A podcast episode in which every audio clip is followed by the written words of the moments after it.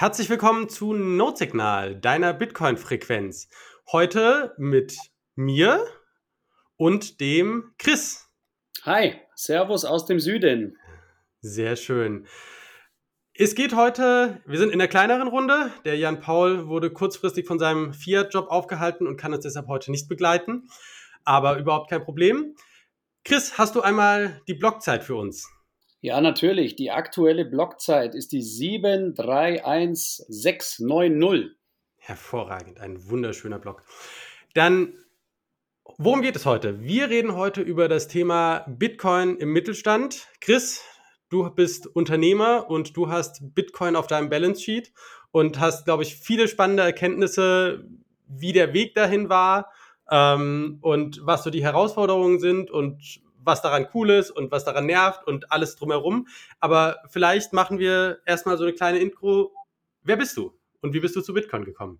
Ja, also erstmal äh, vielen Dank, dass ich da sein darf. Freut mich sehr. Vielen Dank auch für die Einladung. Ähm, also wie du es schon, schon gesagt hast, äh, ich bin der Chris. Gute Freunde nennen mich Kalle. Und daher kommt auch mein äh, Twitter-Name Kalle. Da kommen wir vielleicht äh, später nochmal dazu. Ich bin Mitte 30, bin in der Nähe von Augsburg geboren, aufgewachsen und auch bis heute im Süden sozusagen ansässig, was man auch an meinem Akzent sicherlich hören wird. Und bin verheiratet, habe zwei kleine Kids. Genau, und die große Leidenschaft, die ich tatsächlich äh, vor ein bisschen mehr als einem Jahr für mich entdeckt habe, die teilen wir und die ist Bitcoin. Sehr schön. Also noch relativ frisch im Raum. Ja, verrückt. Es ist, es ist eine Achterbahnfahrt gewesen, gefühlt aber auch nur nach oben. Man kann es nicht anders sagen. Also in, innerhalb kürzester Zeit sozusagen von, äh, von 0 auf 100, äh, das ist, ist schon eine, eine, eine beeindruckende Geschichte, die ich auch gern teilen möchte und andere da abholen möchte. Und ja, die ich gern auch ein bisschen erzähle, weil man muss ja zuerst das Private auch erzählen, wie man dazu kam, um dann äh, in, in die Geschichte tiefer einzusteigen, in, in, in unser Familienunternehmen und was ich da sozusagen alles in den letzten Monaten vorangetrieben habe, was da vielleicht auch noch in Zukunft, in Zukunft ansteht. Ja, und wie du es schon gesagt hast, es fing eigentlich alles im letzten März an, äh, total verrückte Geschichte. Ähm, ich bin als Geschäftsführer natürlich auch manchmal äh, Psychologe und Hausmeister. Das ist ganz normal, das gehört dazu. Und äh, da habe ich natürlich auch Kontakt mit der ein oder anderen äh, Handwerksfirma oder Partnerfirma. Und äh, du wirst es nicht glauben, unser Malermeister tatsächlich, der Ingo, Grüße gehen raus an ihn natürlich jetzt hier, dem habe ich da viel zu verdanken in dem Bereich. Äh, wir verstehen uns einfach sehr gut und dann habe ich auch mal ihn gefragt, ja Mensch, darf ich dir mal auf ein Espresso einladen? Dann waren wir auf der Terrasse gestanden, die ersten Sonnenstrahlen im letzten März und irgendwann, mir nichts, dir nichts aus dem Nix, sagte, du Chris, ich muss dir mal was fragen, du bist doch Unternehmer, du bist Kaufmann, zeigt mir sein Handy, also ich habe hier eine App und da sind jetzt verschiedenste Kryptowährungen drauf. Und ich so, okay, ja, und da habe ich jetzt Bitcoin und dann habe ich äh, noch das und Ethereum und dann habe ich noch das und das. Ja, was soll ich denn da jetzt machen? Soll ich hier noch mehr oder umschichten, verkaufen? Was ist deine Meinung? Und ich schaue ihn an wie ein Auto und sag nur, Ingo, ich habe keine Ahnung, wovon du redest. 0,0. Tatsächlich noch nie aktiv davon gehört irgendwo. Aber ich bin ein Typ, ich bin jemand entweder ganz oder gar nicht, schwarz oder weiß. Äh, mich begeistert dann was oder eben auch nicht. Und ja, bei Bitcoin war es dann so, dass es um mich geschehen war sozusagen. Also den kompletten März habe ich dann damit verbracht, mich tiefgreifend in, in Bitcoin einzulesen, viele YouTube-Videos natürlich angeschaut. Natürlich sehr viel von Roman. Das war aber auch die Zeit damals mit Michael Saylor, mit MicroStrategy, äh, auch Tesla, die investiert haben. Habe dann noch zusätzlich äh, Video oder den Vortrag von Alex von Frankenberg zum Netzwerkeffekt äh, mir angeschaut und ja, das hat mich schon extrem geflasht. Äh, man kann es nicht anders sagen. Und ein bisschen später war es dann auch noch so, dass ich leidenschaftlicher Basketballspieler bin und habe mir dann auch immer wieder den ein oder anderen Podcast angehört oder das ein oder andere Hörbuch und natürlich dann war der Bitcoin-Standard ganz oben auf der Liste und ich kann dir nur sagen, ich habe den Ball irgendwann nur noch weggelegt oder war auf den Ball draufgesessen, habe in die Luft geschaut und, und nur noch gestaunt und ja, dann von 21 noch den Podcast, gerade die Folge auch mit Mangold und da war dann nur noch Gänsehaut und das Thema war dann sozusagen durch und es war klar irgendwie, dass das mein Ding ist. Hatte dann auch schon mal testweise kleinere Mengen privat, äh, so beginnt ja jeder mal bei der einen oder anderen ja, Börse mal probiert und hier und da getestet und natürlich ins typische äh, Shitcoin-Casino auch nochmal kurz eingestiegen. Äh, das lässt sich dann manchmal auch nicht ganz äh, verhindern. Aber äh, das äh, war so der, der grundsätzliche Weg dazu. Über meinen besten Kumpel in Hamburg, der Pat, habe ich dann noch den Nico kennengelernt, wo wir dann auch recht schnell eine Gruppe aufgemacht haben bei Telegram, wo wir sehr viel geschrieben haben. Ein paar, paar Leute aus ganz Deutschland, die ich auch von früher kenne, die alle diese Leidenschaft für Bitcoin teilen. Grüße gehen raus an alle Jungs äh, auch da. Und ähm, ja, dann ging das eigentlich sehr rasant und innerhalb kürzester Zeit dann, ja natürlich muss ich mir eine eigene Note im Keller aufsetzen. Und du musst wissen, ich tue mir eigentlich mit Digitalisierung und IT eher schwer.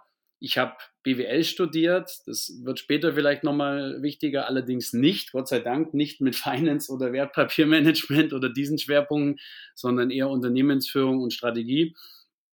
Und ja, äh, der Nico, der hat dann mir auch geholfen, dann diese Platinen und Chips und was nicht alles dann kam, um sozusagen sich die Full Note dann selber noch aufzusetzen.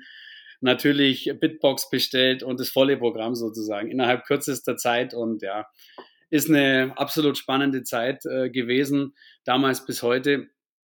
Und äh, das Ganze ging dann eigentlich oder ging dann eigentlich nur noch rasant weiter über den ganzen Sommer hinweg, kamen dann natürlich die Lightning-Themen äh, das hat sich dann nur noch mehr bei mir manifestiert, einfach ähm, was auch dann ziemlich witzig war, weil ich bei meinem Friseur, den habe ich dann georange pillt und mit Lightning bezahlt oder hier in der Umgebung auf dem Dorf draußen gibt es einen Biohof, der, der, der Eier und Nudeln verkauft, der ist auch totaler Bitcoiner.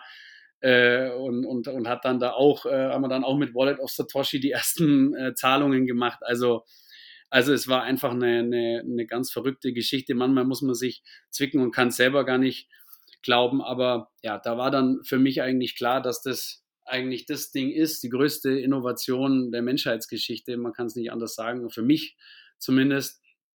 Und äh, dann war für mich klar, dass eigentlich auch noch weitere Dinge folgen müssen in dem Space. Also dass ich mich da einfach engagieren möchte, dass ich mich da einbringen möchte. Klar, Twitter-Account logisch, das ist ja dann schon fast äh, Standard. Aber dann war auch klar, hey, ich muss hier irgendwie auch was, was, was gründen, wo sich auch Menschen, die die gleiche ja, Inspiration, Leidenschaft haben, habe dann das 21 Meetup für Augsburg gegründet. Auch genial, schon mehrmals stattgefunden. Wir sind mehr als 50 Leute, auch Unternehmer drin, aber auch ganz bunt durchgewürfelt. Mütter, Väter von jung bis alt, auch OGs teilweise schon aus 2010, 2011 dabei gewesen. Also auch das, äh, denke ich, ist, ist eine, eine ganz positive Entwicklung gewesen. Naja, und ähm, dann kam es natürlich zwangsläufig, weil du kannst ja als, als Unternehmer, als Familienunternehmer nie so richtig Privates und Geschäftliches trennen. Es ist ja immer verwoben, äh, vernetzt. Kam natürlich früher oder später auch dann der, der Gedanke oder der Wunsch auf, hey, ähm, da muss man doch irgendwie auch irgendetwas tun und machen. Also das war dann einfach der, der nächste ja, Schritt, der war für mich logisch, dass man den gehen muss. Und ja, das ist eigentlich so der Weg von mir privat, äh, ja, in, in, bis in den Sommer des letzten Jahres hinein. Und da wurde es dann eben spannend, wo es dann eben auch losging mit Bitcoin in meinem ja, Familienunternehmen. Ja, mega spannend. Aber das ist eine, also eine relativ kurze Reise aber sehr, sehr, sehr intensiv, wo man dann, also äh, kenne das sehr gut, ging mir auch so. Ich bin tatsächlich ja auch erst letztes Jahr, aber dann halt relativ schnell, relativ tief eingestiegen. Das ist schon, das ist schon krass, wenn einen das dann so mitnimmt und man direkt so sein, sein halbes Leben irgendwie dann umkrempelt und guckt, dass man irgendwie Platz dafür macht. Sehr cool. Und jetzt, jetzt hast du gesagt, du bist Unternehmer. Weiß nicht, willst du ein bisschen vielleicht was zu also ne, ich, ich glaube, viele von unseren Zuhörern sind halt keine Unternehmer. Einfach mal so ein bisschen die besondere Perspektive, die du als Unternehmer auf das Thema vielleicht hast und so mit uns teilen, sagen, ne, wie siehst du das vielleicht dadurch anders als andere? Genau, sehr gerne, sehr gerne. Das ist auch eine, ja, eine, eine sehr gute Frage, die man gar nicht so einfach irgendwo beantworten kann. Also wenn man Unternehmer ist oder ich, ich muss es andersrum sagen, bei uns Familienunternehmen, das heißt ja immer auch Tradition, wenn das über mehrere Generationen geht und äh, auch Denken in langen Zeiträumen, was ja auch äh, definitiv eines der Kerneigenschaften von Bitcoin ist, was jetzt äh, zum Beispiel auch die Zeitpräferenz angeht, keine Frage. Ähm, und da ist natürlich viel passiert und viel aufgebaut worden. Du musst wissen, wir haben mehrere hundert Mitarbeiter, für die ich dann auch die Verantwortung trage. Da wird sich jetzt der ein oder andere Zuhörer fragen, Moment mal, wenn ich da mitrechne, Mitte 30 und ist jetzt hier schon der Eigentümer oder der Geschäftsführer äh, dieser Firmengruppe, wie kann das sein? Also das ist so, dass mein Großvater das äh, nach dem Zweiten Weltkrieg bereits gegründet hat und wir sind eben Hersteller made in Germany. Also wir haben sehr viele Maschinen, wo wir in verschiedensten Branchen äh, Produkte herstellen und weltweit auch vertreiben. Das hat dann auch mein Vater in zweiter Generation sehr erfolgreich übernommen und weitergeführt.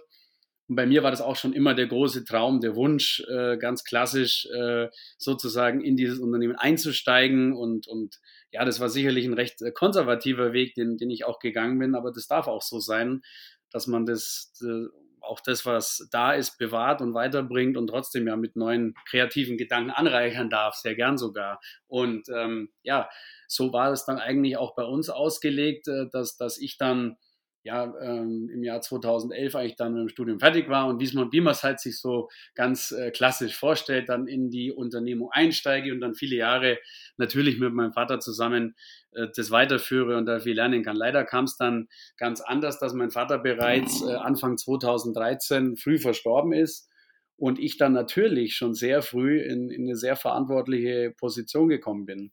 Und das ist, es hat natürlich, ja, viele Vor- und Nachteile, keine Frage. Man wird da ins kalte Wasser geworfen, ist ein blöder Spruch, aber der stimmt. Aber man lernt natürlich viel. Und jetzt kann ich halt mit Mitte 30 schon auf ja, zehn Jahre Unternehmensführung zurückblicken in unserer ja, Firmengruppe. Und äh, das ist vielleicht jetzt auch äh, für die Zuhörer so der, der erste ganz, ganz wichtige Punkt. Und das ist auch wichtig eigentlich auch für viele, viele andere Firmen draußen, Family Offices, äh, wo es natürlich Eigentümer gibt, ob das jetzt Familienangehörige sind oder auch externe. Es ist ja grundsätzlich so, und so geht ja alles los dann, dass du die Eigentümer, also die Shareholder, dann ja, ja von dieser Idee, von diesem Konzept Bitcoin überzeugen musst. Und wenn du natürlich dann eine junge Generation hast, eine nachfolgende Generation, die ist begeistert, äh, aber wenn dann natürlich der Seniorchef sagt, nee, das kenne ich nicht, das machen wir nicht, dann passiert auch nichts so. Und das ist, denke ich, ein ganz wichtiger Punkt auch für die nächsten kommenden Jahre, dass man die Firmenlenker und die Eigentümer einfach auch abholt und schult und, und einfach das Konzept äh, näher bringt, egal was man für einen Hintergrund hat. Bei mir war es halt als Unternehmer ja mehrere Dinge, die zusammengekommen sind ich habe das ja schon immer irgendwo auch äh, von der Familie so mit auf den Weg be bekommen, dass das Bargeld einfach auch wichtig ist. Ich habe immer auch sehr viel mit Bargeld bezahlt. Äh, das Thema Kreditkarten, Digital Payments, das war jetzt nie meins. Und wenn manche mal gesagt haben, ja, ist doch super in Schweden und überall nur noch digitale Zahlung, war ich immer sehr skeptisch. Da gibt es ja auch die entsprechenden Negativ-Utopien dazu. Vor Jahren habe ich mir, mich damit schon beschäftigt und fand es ja eine, eine sehr, sehr ja, schwierige Geschichte und einen ganz negativen Ausblick und hatte da nie eine Lösung dafür, für dieses Problem, was da da ist. Und dann kam noch hinzu, wir sind ja auch bei uns sorgfältige Kaufleute und, und wirtschaften ja zurückhaltend und, und, und, und wenn, wenn etwas erwirtschaftet ist, dann bleibt es auch in der Regel in der Firma. Ja, und was war denn dann? Dann kamen alle Banken und natürlich haben wir mehrere Banken und haben entsprechend dann ja Negativzinsen von uns verlangt. Für das Geld, was schon mehrfach versteuert wurde und was auch hart erarbeitet wurde von verschiedensten, von, von, von meinen Mitarbeitern und so weiter und so weiter. Und dann war das der Wahnsinn irgendwie, dass wir hier bei mehreren Banken nochmal zusätzlich neue Konten eröffnen mussten und dann aber auch nur, wenn wir dann auch noch hier den ETF oder das Depot eröffnen. Also da, da, da sind Dinge passiert, das kannst du dir eigentlich gar nicht vorstellen, aber ich bin sicher, dass es auch andere gibt, die hier zuhören, denen es vielleicht ähnlich gegangen ist. Also es ist ja nicht nur bei den Privatleuten so gewesen, sondern eben auch bei den Unternehmen. Und, und das ist so eine Kombination ähm, gewesen, sodass ich dann als Haupteigentümer und Geschäftsführer die Entscheidung getroffen habe, hey, wir müssen uns doch damit mal professionell befassen und wirklich mal vielleicht als eine der ersten Firmen auch in, ja, in, in Bayern oder in Deutschland eine Treasury-Strategie halt einfach auch geben, die dann besagt, was ist überhaupt eine Geldreserve, was ist eine Firmenreserve ähm, und dann eben auch ganz klar die Strategie festzulegen, äh, wie viel Prozent dieser Reserve, dieses Treasuries wollen wir denn auch regelmäßig jetzt dann einfach auch in Bitcoin investieren. Also so bin ich da eigentlich an die Sache rangegangen, erstmal nur für mich, weil das ist auch ein Thema, mit wem man das teilt und wem man mit reinholt. Da werde ich später noch ein bisschen was dazu sagen, was da so meine Gedanken und mein, meine, meine Gefühle in, in dem Bereich sind, was den Zukunftsausblick angeht. Aber im Grunde genommen geht es da eigentlich los. Und äh, wenn du da beginnst, sozusagen, dann ähm, bist du schnell dabei, dir Studien anzuschauen. In Amerika, es sind halt wieder leider nur die Amerikaner. Es ist halt einfach nicht so, dass du da irgendetwas findest aus Deutschland oder der EU, weil wir dann natürlich auch wieder alles verschlafen und durch die brauche ich dir ja nicht erklären, durch die ganze Thematik Travel Rule, Unhosted Wallet, Proof of Work Verbot, was nicht alles abgeht. Und in anderen Bereichen der Welt passiert das Gegenteil. Aber davon darf man sich ja nicht abbringen oder abhalten lassen. Das ist, denke ich, auch klar. Aber äh, ich habe mir dann einfach tatsächlich Studien angeschaut, aus Amerika, und da wurden auch CFOs befragt äh, von Rentenfonds, von Hedgefonds, entsprechend, okay, was ist denn bei euch so geplant mit Bitcoin? Wie viel Prozent Allokation von dieser Geldreserve habt ihr denn ja, jetzt und dann aber auch in den kommenden Jahren vor, in Bitcoin zu investieren, zu parken und so weiter und so weiter. Und das ist interessant, weil da im Grunde genommen Ergebnisse rausgekommen sind von 3%, 5% und bei denen, die dann ganz in Anführungszeichen risikoreich unterwegs sind, 10% oder gar 15 Prozent. Also, aber es ist ja immer die Frage, wie definiert man Reserve? Also sind das jetzt alle Mittel und alle Sachanlagen und alle Gebäude und Grundstücke und Maschinen oder ist, ist die Reserve ein Teil von, von, von, vom Cashflow, also von den, von den Kontoständen? Das sind, da gibt es ja unterschiedliche Herangehensweisen. Ja, und so haben wir uns da auch herangetastet und natürlich, ich habe auch, was ich vorhin schon gesagt habe, Verantwortung für die Mitarbeiter, Löhne müssen, müssen gezahlt werden, Lieferanten und so weiter und so weiter. Das heißt, wir können jetzt nicht wie eine Privatperson sagen, all in 100x Leverage noch on top sozusagen.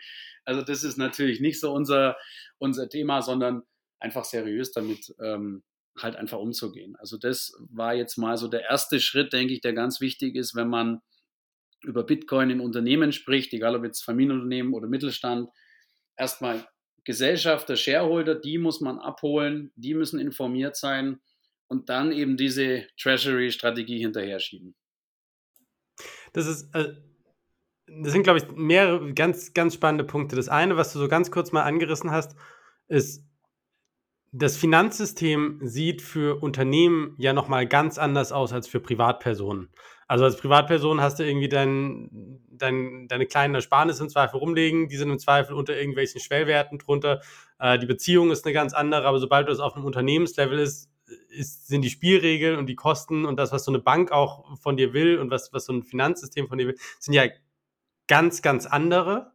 Ähm, vielleicht kannst du da gleich nochmal was zu sagen. Und das andere, was ich super spannend finde, ist auch zu sagen, bei all dem Bitcoin-Enthusiasmus, und du hast das ja schon beschrieben, das ist, wenn du, wenn du quasi innerhalb von einem Jahr durch dieses Rabbit Hole quasi im freien Fall durchgefallen bist, trotzdem zu sagen, ja, ja, trotzdem zu sagen, nein, ich, ich, ich will, ich, ich muss, ich habe Verantwortung mhm. für viele Menschen. Ich muss ein guter Kaufmann sein. Ich muss mich an der Stelle zurückhalten. Ich kann nicht 100 extra reingehen, sondern ich muss halt wirklich sagen, okay, was ist, was ist angemessen, was ist fair, vorsichtig, äh, sich rantasten, gut strukturiert, Leute abholen, eine Strategie, alles aufbereiten und so. Das sind, glaube ich, wichtige Punkte, zu sagen, diesen, diesen Optimismus mit seiner Verantwortung irgendwie zu kombinieren. Ja, also total. Also ich kann dir da nur zu 100 Prozent recht geben. Also da sind so viele verschiedene Faktoren, die man irgendwo berücksichtigen äh, muss und wir werden sicherlich auf den, auf den einen oder anderen, was die Umsetzung dann angeht. Das ist ja dann der zweite oder, oder, oder dritte Schritt, da muss man dann auch nochmal eingehen. Aber es geht ja zum Beispiel da los und das ist schon sehr, sehr spannend und, und ich merke es bei mir selber, dass Bitcoin im Unternehmen auch dich wieder anders überlegen lässt. Sparen kann wieder Sinn machen. Also auch da, das gilt auch im Unternehmen. Das gilt nicht nur privat. Sparen kann wieder Sinn machen. Du, du überlegst dir wirklich bei jeder Investition nochmal zweimal und dreimal jetzt, naja, brauche ich das wirklich? ist diese Maschine oder diese Investition, wie ist da der Return on Investment? Oder ich schaue sogar gar nicht mehr nur nach Zahlen, sondern bringt mir diese Investition irgendwie strategisch was? Oder ist es was, was total zur Arbeitsplatzsicherheit oder, oder zur, zur Sicherheit äh, irgendwo an unseren Maschinen beiträgt oder, oder zum besseren Arbeitsklima und sowas? Und du überlegst wirklich zwei oder dreimal, naja, das Investment, nee, das mache ich jetzt lieber nicht, weil ich könnte es ja auch in Bitcoin stecken. also, und weil wir ja langfristig denken, sozusagen über Generationen, ähm, da halte ich es tatsächlich äh, mit meinem Lieblingsmeme aus Matrix äh, ein Stück weit. Äh, und ich habe definitiv die orange Pille genommen von Morpheus, wo, wo ja dann auch gefragt wird, äh, naja, äh, bedeutet das, dass ich irgendwann meine Bitcoins für Millionen traden kann? Und, und die Antwort äh, eigentlich ist, when you're ready, you won't have to. Ja. Und, so ähnlich, und so ähnlich halte ich das eigentlich auch, dass all das, was wir an Bitcoin jetzt hodeln bei uns in der Firma, äh, hoffentlich niemals wieder verkauft werden muss. Weißt du, es ist ja, ich vergleiche es immer, ähm, ist jetzt auch nicht meine Erfindung, aber ich finde es halt so einen schönen, schönen treffenden Vergleich. Äh, wenn du ein Grundstück 1875 äh, in Manhattan gekauft hast, dann wirst du das auch nie wieder verkaufen, sondern dann wirst du ein Gebäude draufstellen. Oder wenn du einen seltenen Picasso kaufst, dann wirst du den vielleicht auch nie wieder verkaufen, sondern da machst du eine Ausstellung und dann haben deine Besucher was davon und du hast wieder Einnahmen davon. Und äh, vielleicht muss man es auch so denken und sehen mit Bitcoin in Unternehmen, dass es einfach ein neuer Revenue Stream auch sein kann vielleicht, da sind wir jetzt noch Jahre davon entfernt, aber vielleicht in fünf Jahren ist es so, dass die Firmen, die Bitcoin auf dem Balance Sheet haben, halt einfach auch zukunftsweisende Firmen sind und, und, und gewisse Fachkräfte dann auch anziehen, wo sagen, hey, das ist eine zukunftsweisende Firma. Also es sind so viele Faktoren, die, die neben den reinen Hard Facts, sage ich mal, und, und, und noch mehr Fiat und noch mehr Fiat anstapeln irgendwie. Da gibt es ganz, ganz viele Facetten, die eigentlich da, äh, da darüber hinausgehen. Also das ist der eine Punkt. Ähm, zu dem Thema Sparen lohnt sich wieder. Und der andere, das ist das, man muss schon sich gut überlegen, wir sind, ich hatte es ja erwähnt, ein, ein Unternehmen mit großer Tradition und auf dem Land draußen. Und das meine ich total positiv. Und wir haben sehr viele loyale, lang, lang, langjährige Mitarbeiter, 20, 30, 40-jährige Betriebsjubiläum, äh, da musst du dir vorstellen, wenn ich jetzt zu denen gehen würde oder wenn ich jetzt dann eine Betriebsversammlung machen würde und sagen würde, okay, jetzt sind wir hier all in Bitcoin, hochspekulative Kryptowährung, kein intrinsischer Wert und so weiter und so weiter. Und äh, das sind natürlich Dinge, die man adressieren muss. Und, und deswegen haben wir für uns, und das fällt mir sehr schwer, weil ich bin jemand, der ja auch die Leidenschaft hat und den Enthusiasmus, wir haben für uns eigentlich beschlossen, es noch, ich betone noch, im sehr kleinen äh, Kreise zu belassen, ähm, derjenigen, die es halt einfach auch wissen müssen. Weil es geht ja auch darum, sicher verwahren der Bitcoin, wer weiß da davon, wer weiß, wo die Keys sind, äh, wie, wie lagern wir das alles, es kann ja mir auch mal was zustoßen. Also das ist wirklich auch ein ganz, ganz interessanter Fakt und da gibt es natürlich auch noch keinerlei ja, Studien oder wissenschaftliche Berichte drüber, was das mit einem Unternehmen macht, wenn das Unternehmen Bitcoin einfach hält. Also sicherlich auch ein ganz, ganz spannendes Feld und ja, wie gesagt, das ist der zweite Punkt, wo, wo wir bisher halt einfach uns, uns dazu entschieden haben, das im sehr kleinen Kreise zu halten. Ich habe natürlich, das passt jetzt glaube ich ganz gut, ähm, einen CFO von der Firmengruppe, also einen kaufmännischen Leiter. Und dieser äh, CFO, äh, das war mir natürlich auch wichtig, der, der ist seit sehr vielen Jahren bei uns, äh, der ist auch viel mehr als das kaufmännische Leiter, hat mir auch damals sehr viel, sehr viel geholfen, damals, als mein Vater verstorben ist. Also ist mehr ein Mentor sozusagen auch gewesen und ein Begleiter auf dem Weg. Und als wir dann mal zu unserem Werk gefahren sind, wir haben noch ein anderes Werk, ähm, ein zweites Werk, äh, da waren wir auf einer Autofahrt ähm, vier Stunden beieinander. Dann habe ich gesagt, so, jetzt schnappe ich ihn mir mal. Und habe und, und hab gesagt, Helmut, äh, wir müssen mal sprechen. Und er konnte ja dann auch aus dem Auto nicht aussteigen. Und, äh, aber ich habe schon vorher gewusst, dass ich ihn für das Thema schon interessieren und begeistern könnte, weil er schon immer einer war, der auch viele Dinge differenziert gesehen hat und nicht immer alles, was äh, vom Staat sofort kommt, auch äh, zu 100% Face Value nimmt, sondern dann auch hinterfragt. Also, und ähm, ja, dann war das Thema eigentlich so, dass sie im Endeffekt äh, natürlich überrascht waren im ersten Moment. Und auf der anderen Seite, also ich rede jetzt in der Mehrzahl, weil dieser kaufmännische Leiter jetzt in seinen wohlverdienten Ruhestand geht und wir haben jetzt einen sozusagen den Generationenwechsel auch hier erfolgreich äh, geschafft und, und einen tollen Nachfolger gefunden. Und äh, bei beiden ist es eigentlich so, dass die sehr interessante Fragen stellen und da wirklich äh, beides Banker übrigens, das ist, der, das ist der nächste Gag, beides äh, alteingesessene, langjährige, erfolgreiche Banker gewesen im früheren Leben. Und die stellen tatsächlich auch sehr gute Fragen, wo ich manchmal ins Schwitzen komme, so, so Richtung Zukunft. Aber und ja, das ist nämlich dann schon auch wichtig, dass du den einen oder anderen Mitarbeiter in deiner Firma natürlich informieren musst. Einfach auch aus Sicherheitsgründen und so weiter und mhm. so hm. fort. Genau. Magst du mal vielleicht so, so Stück für Stück, was so die einzelnen Schritte sind, die ihr gemacht habt? Also ne, vielleicht noch nicht komplett auf irgendwie Blueprint Playbook Level, aber so mal Stück für Stück durchgehen. Was sind so die, die einzelnen Schritte, ähm, die ihr gemacht habt und wie habt ihr sie gemacht, soweit du das teilen kannst? Sehr, sehr, sehr gerne. Ähm, ich meine, natürlich, das, das ist logisch. Ich hatte ja ein bisschen von, von meiner Grundausbildung äh, schon was berichtet. Also no financial advice an der Stelle. äh, nee, aber ist wirklich so. Also es geht ja schon mal so los, äh, man muss wirklich grundlegend anfangen, man muss sich die Rechtsformen anschauen. Und das ist auch wieder spannend bei mir, weil ich ja diese, diese Familienunternehmung, dieser Verbund besteht ja aus mehreren Gesellschaften. Und das Spannende ist ja, dass da schon eins ist eine GmbH KG, dann ist wieder was anderes, ist eine GmbH. Und da geht es schon los, dass das völlig verschiedene Dinge sind, wo man sich gut überlegen muss, aufgrund der Haltefristen, naja, wie mache ich wo was? Ich meine, natürlich ist, ist die Idee nicht zu verkaufen, aber man muss sich ja trotzdem im Worst Case, ich meine, man sieht es ja jetzt wieder, was draußen politisch passiert äh, oder, oder Gesundheitskrisen, man muss sich ja mit allen möglichen Themen befassen in diesem Bereich. Und bei der GmbH und Co. KG war es dann einfach so aufgrund der Struktur dieser Firma, dass ja in der Regel Gewinne schon komplett versteuert sind was bei der Firma zum Beispiel sinnvoller und das ist der einfachere Weg, äh, diese Gelder dann einfach zu entnehmen ins sogenannte Privatvermögen äh, und dann eben auch privat ähnlich oder eigentlich genauso wie ein, ja, wie du und ich sozusagen im Privatleben dann investieren können. Nur habe ich da halt natürlich dann trotzdem, einfach weil es für mich wichtig ist, äh, nochmal eine eigene Bitbox gekauft mit eigenen 24 Wörtern, eigens verwahrt und auch anderswo verwahrt und so, dass auch die äh, Mitarbeiter das wissen. Und äh, das taucht dann natürlich auch nicht im Balance Sheet auf, weil das ist dann im Grunde genommen einfach eine, das ist dann eine Entnahme sozusagen und dann weiß die Firma an sich, sieht dann ja nicht mehr, was das tatsächlich damit, äh, ja, was, wie das dann weiterging sozusagen. Also das ist der eine Fall von der GmbH KKG. Kann natürlich bei jemand anders wieder ganz anders sein. Der zweite Fall, und das war eben dann die GmbH, und da wird es natürlich schon spannender, weil bei einer GmbH hat wieder andere Vor- und Nachteile, da wird ja nicht sofort alles ver versteuert, sozusagen, wenn du der Gesellschafter bist. Und da war dann bei uns auch die Überlegung, naja, da könnte man ja auch nochmal entnehmen und dann privat einfach auch. Und dann hast du wieder das steuerfreie Thema. Aber ich wollte es dann einfach aus Prinzip nicht. Wir wollten es einfach dann auch auf dem Balance Sheet oder ich wollte es auf dem Balance Sheet sehen, weil es ist ja eine einfache Rechnung. Ich kann entnehmen, dann muss ich aber ja Steuern zahlen. Und diese Steuern, die arbeiten für mich dann ja nicht in Bitcoin, weil die Steuern sind dann weg.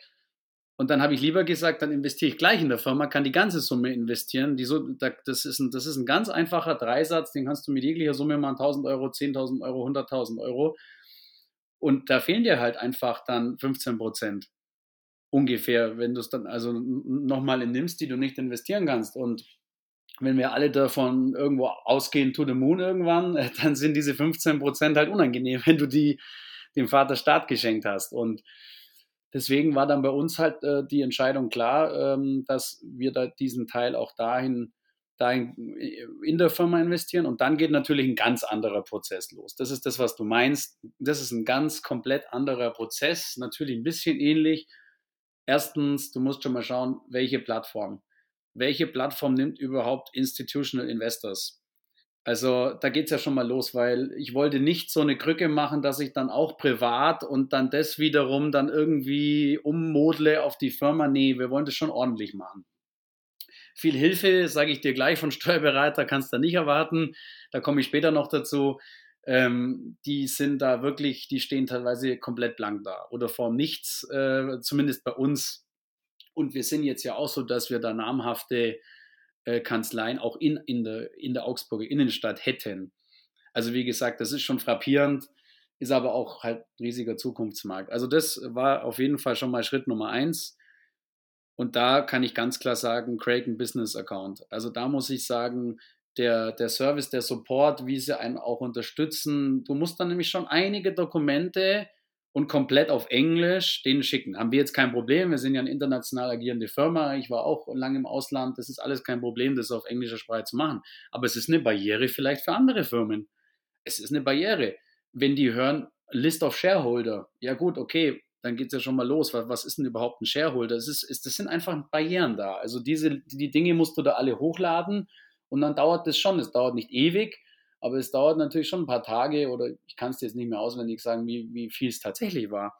Aber ja, irgendwann hast du das dann, diesen Kraken Business Account, also sozusagen KYC für Unternehmen sozusagen, also auch mit Ausweise der Gesellschafter und Geschäftsführer und also wirklich sehr, sehr umfangreich, aber es war es mir wert. So, das, das, ist mal, das ist mal Punkt Nummer eins. Und dann geht es natürlich los. Äh, irgendwann kommt dann der, der Moment, dass du deiner, deiner Dame oder deinem Mitarbeiter, bei uns sind es jetzt zufälligerweise nur Frauen in der, in der Finanzbuchhaltung, dass du irgendwann dann der Dame sagst, ähm, ja, Frau so und so, also könnten Sie jetzt bitte hier an diese und jene Adresse die Summe X überweisen. Ja, Kraken und es ist dann irgendwo im Ausland und so. Also da waren dann schon mal die, Augen, da waren dann schon mal die Augen groß. Also mein kaufmännischer Leiter hat es ja schon gewusst. Also da gibt es viele nette Anekdoten, die da, die da im, die, die im letzten Jahr zu erzählen wären. Ähm, da musste mich, glaube ich, noch ein zweites Mal einladen. Aber äh, so ging das auf jeden Fall los. Und dann hast du natürlich auf diesem Kraken Business Account, das sieht auch die Oberfläche genauso aus wie die normale Kraken-Oberfläche. Nur hast du ganz andere tägliche Limits, was du da an Euro-Beträgen Beträgen machen könntest. Also das ist Wahnsinn, was dann für Limits da freigeschalten wären da sind wir, glaube ich, peanutmäßig unterwegs, was wir ja. so Aber jeder hat mal klein angefangen, wer weiß. Und ja, so geht es los. Und dann kommt natürlich zwangsläufig äh, bei einem echten Bitcoiner, not your keys, not your coin, du kannst es natürlich nicht da drauf liegen lassen. Also es geht nicht. so, und, und auch da wollte ich es ordentlich machen. Und dann haben wir wirklich auch auf Rechnungsanschrift der Firma Bitboxen gekauft, also gleich mehrere einfach, ähm, um das auch da nochmal ein bisschen zu verteilen oder wie auch immer ähm, und haben dann da eben das da drauf überwiesen. Also so einfach ist das dann. Also haben dann eben auch den Withdraw gemacht. Und irgendwann saß ich in meinem Büro, das ist wirklich die beste Geschichte, irgendwann saß ich in meinem Büro mit den Metallplatten und habe dann da entsprechend die, die, äh, äh, die ersten vier Buchstaben eingestanzt und das macht ja bei dem Stanzen immer so ein Geräusch. Und direkt, wenn ich aus meinem Büro rauskomme, ist ein großes Büro mit unserem internationalen Vertrieb. Und ich dann am Stanzen und Stanzen, über eine Stunde hat das gedauert, weil wenn du dann da mehrere Sachen machst, und dann bin ich halt wieder raus und dann schauen sie mich alle an. Und ich habe aber nichts gesagt und sie haben auch nichts gesagt. Und, und irgendwie einen halben Tag später sagt dann eben mein kaufmännischer Leiter zu mir, ja, ähm, was haben denn Sie da jetzt gerade äh, in Ihrem Büro gemacht? Dann sage ich, warum? warum? Ja, die, die Mädels haben gedacht, dass ich da Golf spiele. das Stanzen so ein Geräusch macht, die haben echt gedacht, und dabei spiele ich gar kein Golf. Äh, also es ist unglaublich. Wie im Film sozusagen, wie, wie bei Suits sozusagen, dass hier im Chefbüro noch schön gepattet wird sozusagen. Irgendwo, also das, das war schon eine, eine richtig geile Geschichte. Und das ist Schritt zwei einfach. Ganz klar, Bitbox, äh, das Ganze cold genommen. Und dann musst du natürlich ähm, da kann ich nur empfehlen, das Buch Bitcoin sicher vererben und verwahren. Also das ist auch ein ganz, ganz tolles Buch, äh, was ich dann auch schon ähm, ja, Mitte letzten Jahres gelesen habe. Und das gilt ja für Firmen genauso. Und da musst du halt auch dir überlegen, wer sind Vertrauenspersonen innerhalb deiner Firma? Lagerst du vielleicht zwölf Worte in deinem eigenen Tresor und die anderen zwölf Worte in einem Bankschließfach beispielsweise? Es gibt viele andere Möglichkeiten das zu tun. Also Richtung Multisig waren wir jetzt noch nicht unterwegs, weil das Problem ist, es muss ja auch jemand anders verstehen, wenn mir was zustößt. Also das ist ja immer eine Abwägung, wie sicher mache ich es kryptografisch oder mit irgendwelchen anderen verrückten Dingen. Und wenn dann wirklich der Fall der Fälle, der Schlimme eintrifft, dass man dann doch hin muss.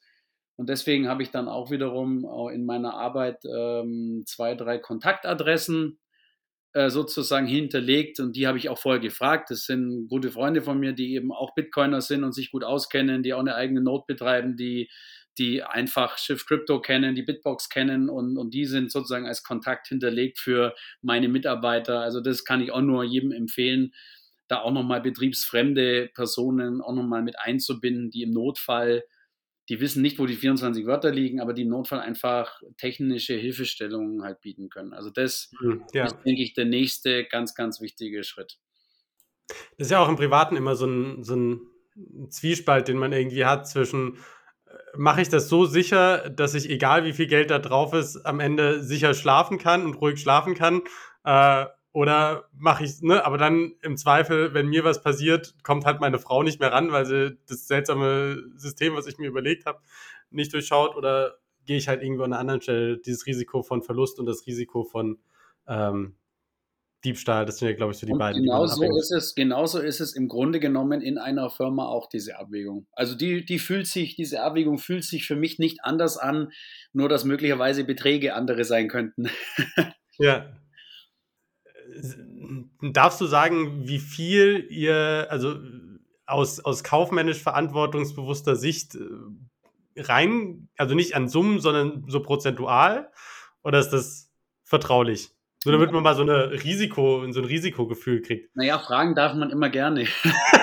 Nur antworten. Nein, also der Punkt ist ja der, also der Punkt ist ja der, diese, das ist, kann ja nur eine Orientierung sein, weil bei einem großen Klar. Unternehmen, wie es bei uns ist, kommen ja auch täglich, täglich kommen Zahlungen rein, andere Zahlungen gehen raus, dann, dann gibt es wieder Investitionen, wo es größere Zahlungen gibt. Also selbst wenn wir jetzt zum Zeitpunkt X uns irgendeinen Prozentwert überlegt hätten, ich meine jetzt einfach mal irgendeinen Prozentwert, 5 Prozent, egal, oder auch 10 Prozent, dann wird der mit der Zeit schwanken. Klar. Es gibt Firmen zum Beispiel, die zahlen natürlich äh, Weihnachtsgelder, nur mal ein Beispiel oder du hast große Steuerzahlungen oder du hast am Jahresanfang größere Versicherung, also große Zahlungen an Versicherungspolisen. Äh, das sind alles so Dinge, da wird dein Prozentwert schwanken und natürlich, und das ist ja das, der, der krasseste Faktor, der Prozentwert schwankt natürlich auch mit dem Bitcoin-Kurs. Es ist ja auch klar, ich kann natürlich sagen, ich mache 10% äh, Bitcoin, aber wenn wir jetzt plötzlich 4x äh, machen oder 5x machen, ähm, dann ist der Prozentwert auch dahin sozusagen. Also das kann ja nur eine Annäherung sein, aber du kannst mir glauben, so wie du mich jetzt erlebst und, und kennengelernt hast, ich hatte ja vorhin mal so eine Range gesagt, also wir werden wahrscheinlich in dieser Range nicht ganz unten sozusagen rumkrebsen. Sehr schön. Ähm, okay, das heißt aber, ihr, ihr habt euch, ihr einigt euch dann auf irgendeinen Wert und den behaltet ihr dann, aber wenn der fluktuiert, dann macht ihr nicht irgendwie aktives Management, aktives Anpassen, ihr sagt, oh, das nimmt jetzt aber zu viel ein, weil das sich irgendwie zu gut entwickelt hat oder so, jetzt müssen wir da wieder was rausnehmen, sondern ihr sagt dann einfach, okay, dann, wenn der Wert natürlich steigt, dann tut er das halt.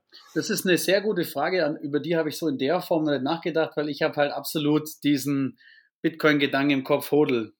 Diamond Hands, also es ist eigentlich bei uns so angedacht, man hat eine Tranche, die man jetzt sagt, okay, aufgrund von Kontoständen oder auf, aufgrund von gewissen Entwicklungen oder du hast ja auch einen Investitionsplan oder ein Cash-Management, was du betreibst, ähm, dann überlegst du ja auch, welche Investitionen finanziert man, welche Zeit man weg und, und dann kommt ein Moment, wo man dann sagt, okay, jetzt äh, Smash Buy oder nicht. Aber wir werden nicht wie, wie, also du spielst ja auf das an, wenn jetzt ein aktiv managed Fonds oder so sagt, ich habe da jetzt Tesla drin oder irgendwen und da ist jetzt der Prozentwert, der wird jetzt mir langsam zu hoch und dann muss ich verkaufen. Also das ist natürlich Quatsch, weil in einer Firma, das ist der Nachteil, das muss jedem bewusst sein, wenn du verkaufst, dann fallen natürlich Steuern an. Immer. Einfach immer. Also das ist äh, einfach, da, da, das kann ich auch als Nicht-Steuerberater sagen. Ja. Und auch deswegen ist es natürlich nicht unbedingt das Ziel, sozusagen zu verkaufen. Und äh, ein, ein Punkt, den, den man auch an der Stelle, der passt vielleicht jetzt ganz gut, immer ansprechen muss. Man muss höllisch aufpassen, ob man nicht eine eigene Bitcoin-Schwester- oder Tochterfirma gründet. Es kommt immer ganz darauf an, was man macht. Wir sprechen später ja vielleicht noch über Zukunftstrends oder was ich so plane und mache, ähm, was da die Themen sind. Man muss immer aufpassen. Bin ich jetzt jemand, der nur kauft und hält? Weil es geht da um die Gewerbesteuer. Ist das ein Gewerbebetrieb, äh, dieses Thema? Wenn ich jetzt eh einen Gewerbebetrieb habe, sozusagen, mhm. Äh, dann ist es auch, dann ist es theoretisch Wurst, ob ich dann noch äh, Trading betreibe oder nicht, weil ich eh schon ein Gewerbe habe. Aber wenn ich natürlich jetzt eine Holding habe oder eine vermögensverwaltende Geschichte oder, oder, oder, also nochmal, äh, muss man alles mit Steuerberatern besprechen, aber so viel weiß ich jetzt schon. Und du willst da drin nur zum Zwecke der Finanzinvestition sozusagen Gelder parken in Bitcoin und dann einfach nie mehr wieder verkaufen. Dann hast du keine Gewerbesteuer in der Regel. Aber wenn du jetzt plötzlich sagst, naja, wäre ja doch interessant, Lending zu betreiben, beispielsweise, ähm, da reden wir ja später noch drüber, oder Mining zu betreiben, ganz heiß, ganz heißes Feld. Also da ist mein Bauchgefühl, dass es in die Richtung gehen wird, wenn du einfach nur kaufst und hältst, Buy and Hold sozusagen, dann kannst du das in deiner eigenen Firma machen, auch in deiner, in deiner Holding machen. Aber immer dann, wenn weitere Themen hinzukommen, Trading zum Beispiel habe ich jetzt noch nicht erwähnt, oder natürlich Lending und Mining, dann ist wahrscheinlich die Empfehlung, dass man eine weitere Tochter- oder Schwesterfirma mit beschränkter Haftung irgendwo nochmal aufbaut. Also das ist auch ein ganz, ganz wichtiger Punkt und Unterschied. Und das muss auch jeder für sich irgendwo entscheiden. Also wie man das dann betreibt. Ja. Okay, das heißt, ihr seid jetzt Buy and Hold, ihr habt jetzt mal eine initiale Tranche gekauft, vielleicht macht ihr das nochmal, äh, vielleicht noch mehr, mal schauen, wie es sich entwickelt. Vielleicht haben wir ähm, das öfters gemacht. Ihr habt das schon öfter gemacht, okay. Naja, aber das ist doch auch wie im Privatbereich. Also die Empfehlung, und das haben wir doch auch übernommen dann, die Empfehlung im Privatbereich ist doch gefühlt, naja, regelmäßig, völlig unabhängig vom Kurs zu kaufen. Also wir haben jetzt hier auch keinen Sparplan auf, aufgestellt in der Firma, aber wir haben schon gesagt, in regelmäßigen Abständen, ich könnte dir jetzt gar nicht mal sagen, wie viele Tranchen wir gekauft haben, ob drei, vier oder fünf, aber es war auf jeden Fall verteilt auf mehrere Momente und völlig unterschiedliche Kurse. Und, und, wie ist das, wie ist so dieses Gefühl, wenn du dann äh, da sitzt und dann sitzt du irgendwie in deinem Büro, hast irgendwie die Kraken Pro App auf und denkst so, soll ich jetzt da irgendwie einen sechsstelligen, siebenstelligen Betrag, whatever, irgendwie da rein investieren, überlegst und dann, klickst du irgendwann da drauf und sagst, ja, das mache ich jetzt. Was ist das, also, wie ist dieses Gefühl, so, also große Beträge auch zu bewegen? Naja, also äh, so groß, ähm, wie, du dir das vielleicht vorstellst, sind sie ja vielleicht doch nicht. Äh, das, das ist immer Ansichtssache, das muss man immer ins Verhältnis setzen. Ähm, ja, es kommt immer eben auf die Gesamtgemengelage halt an. Was ist dein Gesamtvermögen? Wie siehst du die wirtschaftliche Lage? Und das ist dann schon so ein bisschen wie bei MicroStrategy. Du musst ja schauen, du hast ja äh, irgendwo Revenue Streams, die auch reinkommen aus deinem, aus deinem jetzigen Geschäftsfeld. Es ist natürlich schwieriger zu sagen, das ist auch wieder wie bei jedem normalen privaten Anleger auch. Es ist natürlich schwieriger zu sagen, ich investiere jetzt noch mehr in Bitcoin, wenn, wenn die normalen Revenue Streams oder das Gehalt oder entsprechend der Umsatz und Gewinn gerade nicht da ist oder man steckt in den roten Zahlen, dann, dann wirst du vielleicht weniger drüber nachdenken, äh, jetzt auch noch irgendwo am Finanzmarkt aktiv zu werden. Ob es jetzt früher Aktien oder ETFs waren oder jetzt eben dann die Zukunft äh, Bitcoin. Also aber mit dem Handy, das kann ich dir versichern, äh, da gibt es ja auch die ganz witzigen Vergleiche äh, mit dem Najib Bukele, der da angeblich ja auch mit dem Handy alle möglichen Tranchen hier mal 300 Bitcoin gekauft hat. Also äh, das machen wir nicht. Also okay. in der Höhe noch, noch, mit dem Handy, äh, weil da gibt es äh, viel zu viele äh, Gebühren und Prozentpunkte, die man sparen kann, wenn man nicht übers Handy kauft bei Kraken. Okay. Jetzt seid ihr an dem Punkt, du hast jetzt gerade schon ein paar Mal so ein paar Sachen fallen lassen, was du so an weiteren Überlegungen hast, was man noch alles machen könnte über, über Buy and Hold. Magst du da einfach mal so ein bisschen erzählen, was so Gedanken sind und wo die vielleicht auch vom Reifegrad stehen? Ja, sehr, sehr gerne. Also man muss ja grundsätzlich sagen, es, meine Mitarbeiter müssen es dann manchmal und auch die Führungskräfte ausbaden, wenn ich dann wieder sozusagen rüberkomme und dann doch viel zu häufig über Bitcoin anfangen zu erzählen also bei meinem kaufmännischen Leiter ist es schon so, der hat, der hat von seiner Tochter, also das ist total nett, hat er, hat er äh, eine Dose bunter Smarties bekommen. Jetzt, äh, und, da, und, und, da ist so ein Zettel mit dabei und äh, ist sozusagen Nervennahrung. Und, und auf dem Zettel steht irgendwie, wenn das Wetter schlecht ist, den Smartie, den roten, wenn du im Stau gestanden bist, den blauen oder keine Ahnung, und so ein paar witzige Sachen. Und, und ein Punkt ist halt auch, wenn der Chef wieder über Bitcoin redet. so, wie bei, so wie bei Privatleuten auch, ne? Wo du halt auch deine Freunde so Stück für Stück so, ja. Und, und, und, und, das ist halt der gelbe Smarty und das konnte ich halt überhaupt nicht so stehen lassen. Irgendwie, weil erstens waren dann eh alle gelben Smarties alle.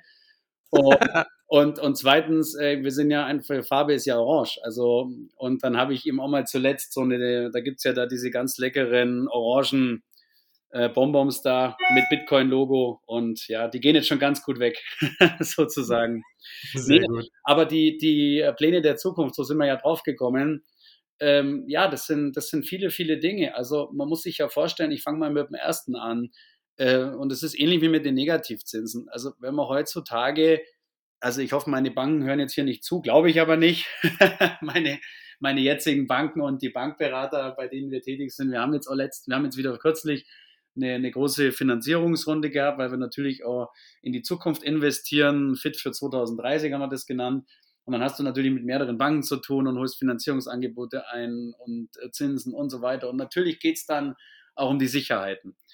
Und dann geht es wieder darum, ja, was können denn Sie für Sicherheiten bieten? Und, und dann wollen wir eigentlich ungern mit Grundschulden anfangen. Dann geht es wieder um die Sicherungsübereignung und dann heißt, na ja, aber damit hat der Vorstand ein Problem oder da können wir nur 20 Prozent beleihen und Photovoltaik, weil wir jetzt auch sehr viele erneuerbare Energien gehen. Da komme ich später nochmal dazu ähm, ja, das wollen wir eigentlich auch nicht so recht, wenn das da auf dem Dach steht und so weiter. Also äh, ganz, ganz schwierig. Das heißt, der, der, der Megatrend, und das hat man ja auch auf der Miami-Konferenz, äh, gab es da auch zwei, drei interessante Dinge dazu dieses Jahr, ist schon das Thema Bitcoin-Lending. Und zwar nicht so, wie man es jetzt meinen würde, dass, dass, dass sozusagen wir unsere Coins verlenden. Weil da hast du ja immer das Problem wieder, dass du sie irgendwo hinschicken musst, Celsius Network, dann sind sie gelockt und was passiert da? Alles ist weg. Also das ist, das ist eine ganz schwierige Geschichte, sondern Lending in dem Sinn, dass du deinen Bitcoin als Collateral einsetzen kannst, sozusagen, wenn wir schon Bitcoin auf äh, sozusagen den Balance Sheet haben und den eh für immer behalten wollen, ähm, dann, dann ist das natürlich ein ganz, ganz spannendes, absolutes Zukunftsthema und da sind wir auch wieder hinten dran, leider in, in, in Deutschland und Europa. Für mich wäre es unvorstellbar. Ich habe mir das mehrfach überlegt in den Gesprächen. Du sitzt dann da drin mit den Bankern und, die, und, und dann fragen die dich, was haben sie denn noch für Sicherheiten? und dann habe ich mehrfach überlegt, naja, soll ich jetzt sagen, wir haben ja auch Bitcoin, aber das ist dem modernen Faxgerätverkäufer tatsächlich schwer zu vermitteln, muss man sagen. Also ja, das, das, das, ist tatsächlich sehr äh, schwierig. Ich habe es dann, dann nicht gemacht.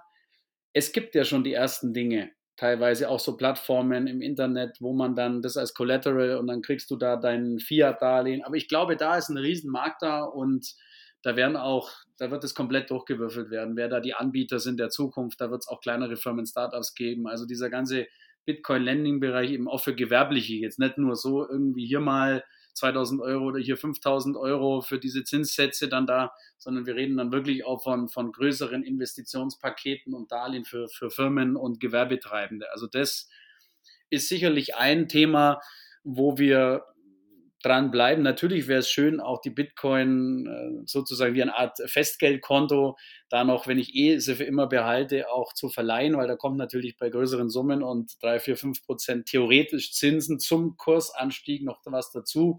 Aber solange man die weggeben muss und solange es dann noch nicht Möglichkeiten gibt, wo sichergestellt ist, dass das ganz klar cold irgendwo dann wiederum bei irgendwem liegt, da gibt es ja Überlegungen und Konzepte, aber dem traue ich jetzt noch nicht so ganz. Also unsere Coins dann wieder woanders hinzuschicken, sehe ich jetzt noch nicht kommen. Also das, das ist sicherlich aber ein Teil. Thema internationaler Zahlungsverkehr, ich hatte es ja gesagt, wir haben Kunden weltweit. Die haben auch andere Währungen. Also das ist natürlich ein Thema, aber auch da kann ich mir, wir haben zwar zwei, drei Kunden, große Kunden, wo, wo ich auch persönlich ein sehr gutes Verhältnis habe und die auch sehr modern denken, aber so für die breite Masse ist es auch noch zu früh, um jetzt zu sagen, wollt ihr eigentlich äh, lieber in Bitcoin zahlen? Also da würdest du vielleicht eher den einen oder anderen Kunden tatsächlich noch verschrecken. So realistisch muss man an der Stelle auch sein. Und ähm, das dritte und letzte Thema, was natürlich, ja, das ist jetzt was, womit ich mich jetzt seit einigen Wochen befasse, da möchte ich auch eigentlich noch nicht zu viel verraten. Ähm, mein Traum oder meine Vision ist es eigentlich, weil ich es als großes, als eins der wenigen großen Probleme von Bitcoin sehe, ist die Zentralisierung der Miner. Also da, zu einigen wenigen großen Konzernen, äh, die dann den ganzen Markt bestimmen. Und ja, ich möchte einen Teil dazu beitragen, eigentlich, dass, dass es, ja, wie es ich jetzt nenne, Decentralized Micromining oder wie auch immer man das dann in Zukunft nennt. Weil ich verstehe es nicht, das Konzept von Bitcoin ist dezentral äh, Open Source, äh, dezentral, die Nodes und, und Mining ist dann aber zentral.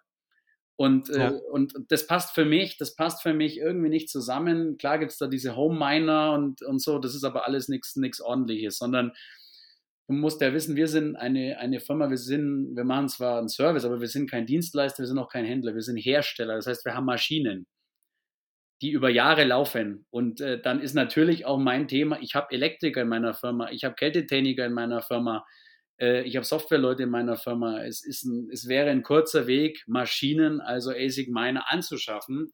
Und ich will eigentlich irgendwie, und da möchte ich noch nicht zu viel verraten, es ist sehr spannend, was sich da gerade die letzten Wochen getan hat, beweisen, dass es möglich ist, selbst in Deutschland oder in Europa mit, mit den Strompreisen, die Industriebetriebe, die sind ja andere als jetzt ein Privatanwender hat, aber immer noch nicht so genial wie in Amerika oder in Norwegen oder irgendwo. Ich möchte eigentlich beweisen, wenn ganzheitlich, wenn du ASIC, Bitcoin Mining ganzheitlich betrachtest und auch mit den, mit den neuesten Technologien, die da in der Pipeline sind von Bitmain, Thema Wasserkühlung, dass es durchaus möglich ist, wenn man das ganzheitlich auch mit Energierückgewinnung betrachtet und langfristig sieht, ähm, dass das möglich ist und dass das absolut äh, sinnvoll sein kann. Und zwar nicht mit riesigen Mining-Farmen, sondern vielleicht mit 1, 2, 3, 5, 10 Geräten. Und das ist so, eine, so, ein, so ein Traum, so eine Vision, an, an der ich gerade arbeite. Und wer weiß, wo die mich und uns hinführt, sozusagen. Aber das ist natürlich spannend, ne? weil also äh, das stimmt schon, Mining ist momentan noch sehr zentral, weil es halt viel Aufwand erfordert, weil du es allein aus Lautstärkegründen und so nicht einfach in deiner, in deiner Garage oder neben deinem Schlafzimmer irgendwie machen kannst. Wo du, ne, eine Note kannst du dir ins Wohnzimmer stellen, bei einem ASIC, na, vielleicht eher nicht. Ähm, aber ihr habt ja total die Anwendungsfälle, das ist genau das, was du sagst. Das ist, da ist richtig viel, richtig viel Potenzial, wenn du das halt gut einbindest und alles nutzt. Und wenn das aber viele Unternehmen machen, dann dezentralisiert es das Mining ganz enorm. Exakt. Du, du hast es komplett richtig erkannt. Genau, genau darum geht es. Äh, wie viele Firmen gibt es, die Kompressoren in ihren Firmen haben, um Druckluft zu erzeugen. Und neben der Druckluft entsteht dann Wärme. Und natürlich versuchst du die Wärme zu nutzen und sparst dir somit wieder Heizkosten zum Beispiel. Oder Wärme, die in ein Fernwärmenetz eingeschleust werden kann. Und so weiter und so fort. Und das Schöne bei uns in, in, in unserer Firma ist, in den Branchen, wo wir tätig sind, ich brauche oder ich habe sowohl Kältetechnik bei uns, weil ich sehr viel kühlen muss, ich habe aber auch Wärmetechnik, weil ich natürlich heizen muss. Und zwar nicht nur im Winter, die, die klassische Heizung, wie man sich vorstellt, der Räumlichkeiten und Hallen, sondern ich habe auch Prozesse, wo äh, gewisse Kessel oder gewisse Bäder äh, sozusagen entsprechend äh, so und so viel Grad Temperatur benötigen.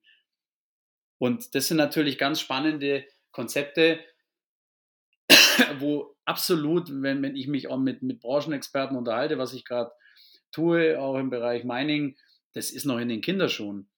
Also jetzt wird aktuell, wie du es gesagt hast, sehr laut, äh, luftgekühlt wird die Wärme rausgeblasen. Da wird einfach nur geschaut, wie, ist, wie geht die Wärme weg in die Luft und das war's. Und das kostet ja sogar auch nochmal Energie. Ja. Und eine Mining Farm, egal welche, selbst die ganz neue, die jetzt gebaut wird mit PV, wenn du die PV nur kaufst wegen Mining, dann hast du ja trotzdem die Grundstückskosten, die Gebäudekosten, die Personalkosten nur wegen Mining. Und deswegen müssen die Farmen nur riesig sein, damit sich die Grundkosten amortisieren. Und ich bin halt überzeugt, dass es definitiv möglich ist, in jeder Firma sozusagen eine neue Abteilung sozusagen zu gründen, wie man so will, ähm, und die dann eben eingebunden ist und wo du diese Grundkosten alle nicht hast. Und die Leute hast du ja eh auch da sozusagen. Und die Wärme kannst du dann auch brauchen. Also das sind so spannende Themen. Und ähm, ja, wie gesagt, da ist es sicherlich interessant, was da auch auf mich selber zukommt. Äh, es ist noch ein, ja, eine große Wolke an unbekannten Faktoren, aber das ist ähnlich wie mit den ersten Schritten, die man gehen muss, wenn man mal investiert. Man muss einfach Schritt für Schritt machen, mal anfangen und dann sehen, wo einen das hinführt, dann in einem Jahr oder zwei Jahren. Aber das ist mega geil. Also ich glaube, also gerade so Leute wie du, die dann sagen, wir probieren das einfach mal, wir stecken da ein gewisses, also so ein Lernprozess kostet ja auch immer Geld. Ne? Du kriegst im Zweifel, hast du die Belohnung dafür, dass du halt einer der Ersten oder der Erste bist, der das irgendwo macht und kriegst so ein First Mover Advantage im Zweifel.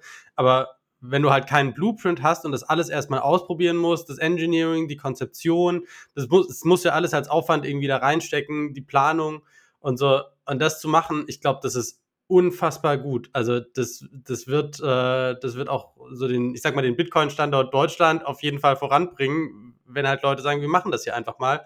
und dann auch anderen den Mut dadurch geben, zu sagen, ich probiere das jetzt auch. Ich hätte vielleicht nicht den Mut gehabt, der Erste zu sein, aber der Zweite oder Dritte oder Zehnte oder so ist okay. Das ist ja dann auch der, der Gedanke, dass es jetzt gar nicht darum geht, wenn das jetzt bei uns funktionieren sollte. Und, und ich meine, du musst es ja mal so sehen. Ich habe so viele strategische Investitionen und das zeichnet, glaube ich, Familienunternehmen aus äh, im Vergleich zu Konzernen, äh, wo es nur um Geld geht und es muss sich nach zwei Jahren rentieren.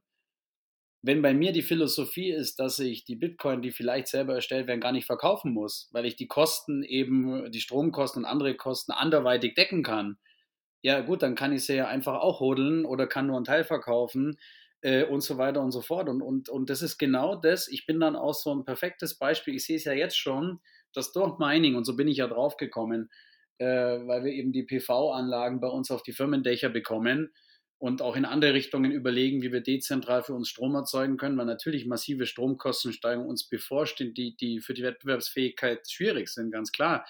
Ja, und wenn, was passiert denn, wenn ich Strom dezentral erzeuge? Das Einspeisen, das kannst du vergessen. Das wird sogar bestraft. Es gibt Förderprogramme, da kriegst du für Photovoltaik nur ein tolles Darlehen, wenn du nicht einspeist. Das musst du dir mal vorstellen. Mhm. Da kriegst du 4% von deinem Darlehen, kriegst du als Tilgungszuschuss, wenn du nicht einspeist. Ja. So. So, und wenn du natürlich dann Strom produzierst auf deinem Dach, dann war bei mir natürlich als Bitcoiner der erste Gedanke, natürlich, ich muss damit ja irgendwas tun jetzt mit diesem Strom, wenn der, wenn der umsonst ist. Ja. Und, und dann und hast du natürlich Wochenende, du hast natürlich sehr viele Tage, wo wir nicht produzieren und den Strom nicht abnehmen, du hast Feiertage, Brückentage, Betriebsruhe. Es gibt so viele Tage im Jahr, wo vielleicht grüner Strom erzeugt wird. Natürlich, man, man darf sich da auch nicht selber in die, in die Tasche lügen. Natürlich wird es Tage geben, wo dann keine Sonne scheint oder kein Wind weht oder wie auch immer. Ähm, und dann wirst, wirst du es mit dem normalen Strom machen. Aber dann hast du halt einen Strommix. Also dann ist dein, dann ist es ja wie beim Mining auch. Und ja, wie gesagt, ich erzähle schon wieder zu viel. Nein, überhaupt nicht. Das ist mega gut. Also ich finde das, find das super spannend. Ich glaube, dieser, dieser Punkt, wir integrieren Mining in Prozesse, die eh schon da sind und gucken, dass wir halt alles verwenden, ähm, von, der, von der Abwärme äh, hin bis zu den, den Lastausgleichskapazitäten, damit wir nicht einspeisen müssen und irgendwie Negativstrompreise an der Strombörse zahlen müssen. Korrekt. Und Korrekt. Genau, weil das ist ja auch sowas, ich glaube, das ist auch super wichtig für dieses ganze Energie-FAT-Narrativ, wo man immer sagt, nein, Bitcoin ist böse, wenn du sagst, na, wir können das aber auch gut machen. Und wenn wir das halt nutzen, um Lastspitzen auszugleichen und dann irgendwie unsere, unsere Stromproduktion an den Verbrauch angleichen können und die Differenz entsprechend mit Mining machen. Da hatten wir ja auch eine Folge jetzt gerade mit den Jungs von Bitcoin Sozial, wo der, wo der Kerl das auch gut erklärt hat und nochmal gesagt hat, hier, total gut. Ähm, also nur mal das ist super, super viel Potenzial, voll gut. Nur mal zwei, drei Gedankenanstöße für dich da dazu. Photovoltaikanlagen an der Autobahn, die jetzt aus der Förderung laufen, die praktisch 20 Jahre alt sind. Was machen die mit ihrem Strom? Das Einspeisen lohnt sich nicht. Stell da ein paar Miner hin. Und dann kannst, ja. du, und dann kannst du noch das Wohngebiet heizen mit einer Fernwärmeleitung.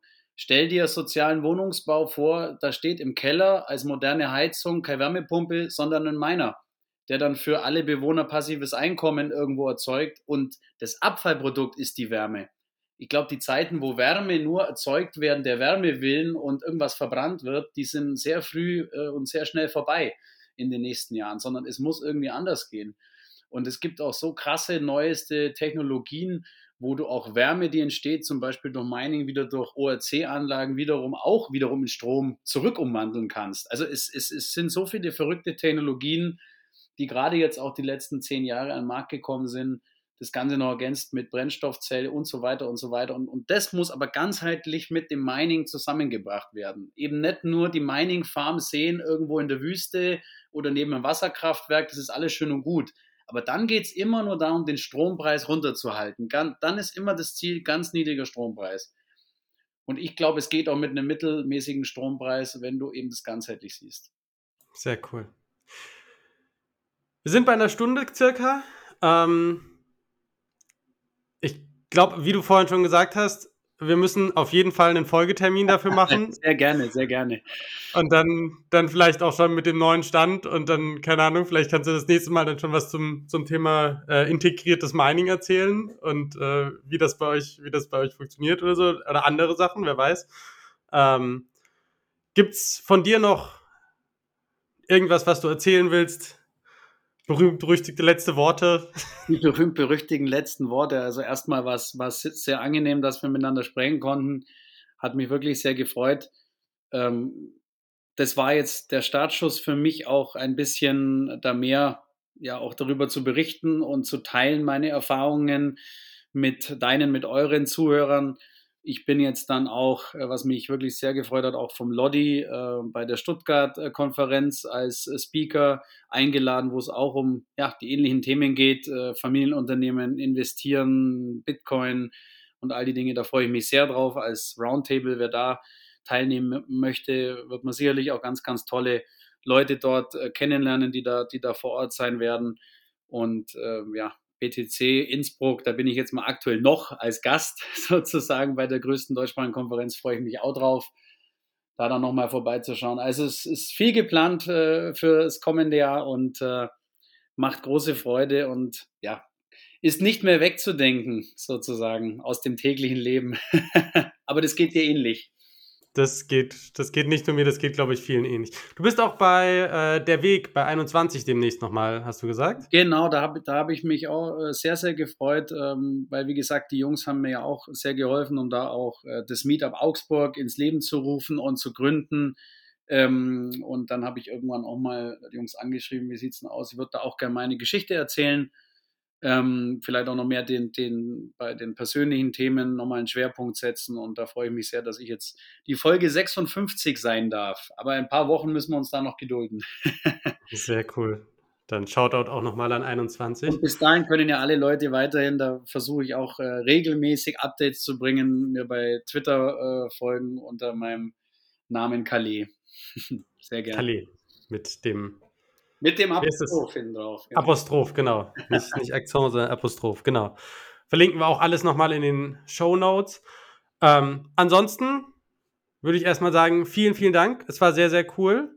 Ähm, hinterlasst uns gerne, folgt uns auf den gängigen Podcast-Plattformen, gerne natürlich auch Podcasting 2.0. Wenn ihr Boosts da lasst, wir sammeln das alles und gucken, dass wir damit coole Bitcoin-Projekte unterstützen. Bleibt also nicht alles bei uns hängen, sondern wir versuchen das an die Community zurückzugeben. Und dann würde ich sagen, bis dahin, focus on the signal, not on the noise. Einen schönen Tag euch noch. Tschüss. tschüss.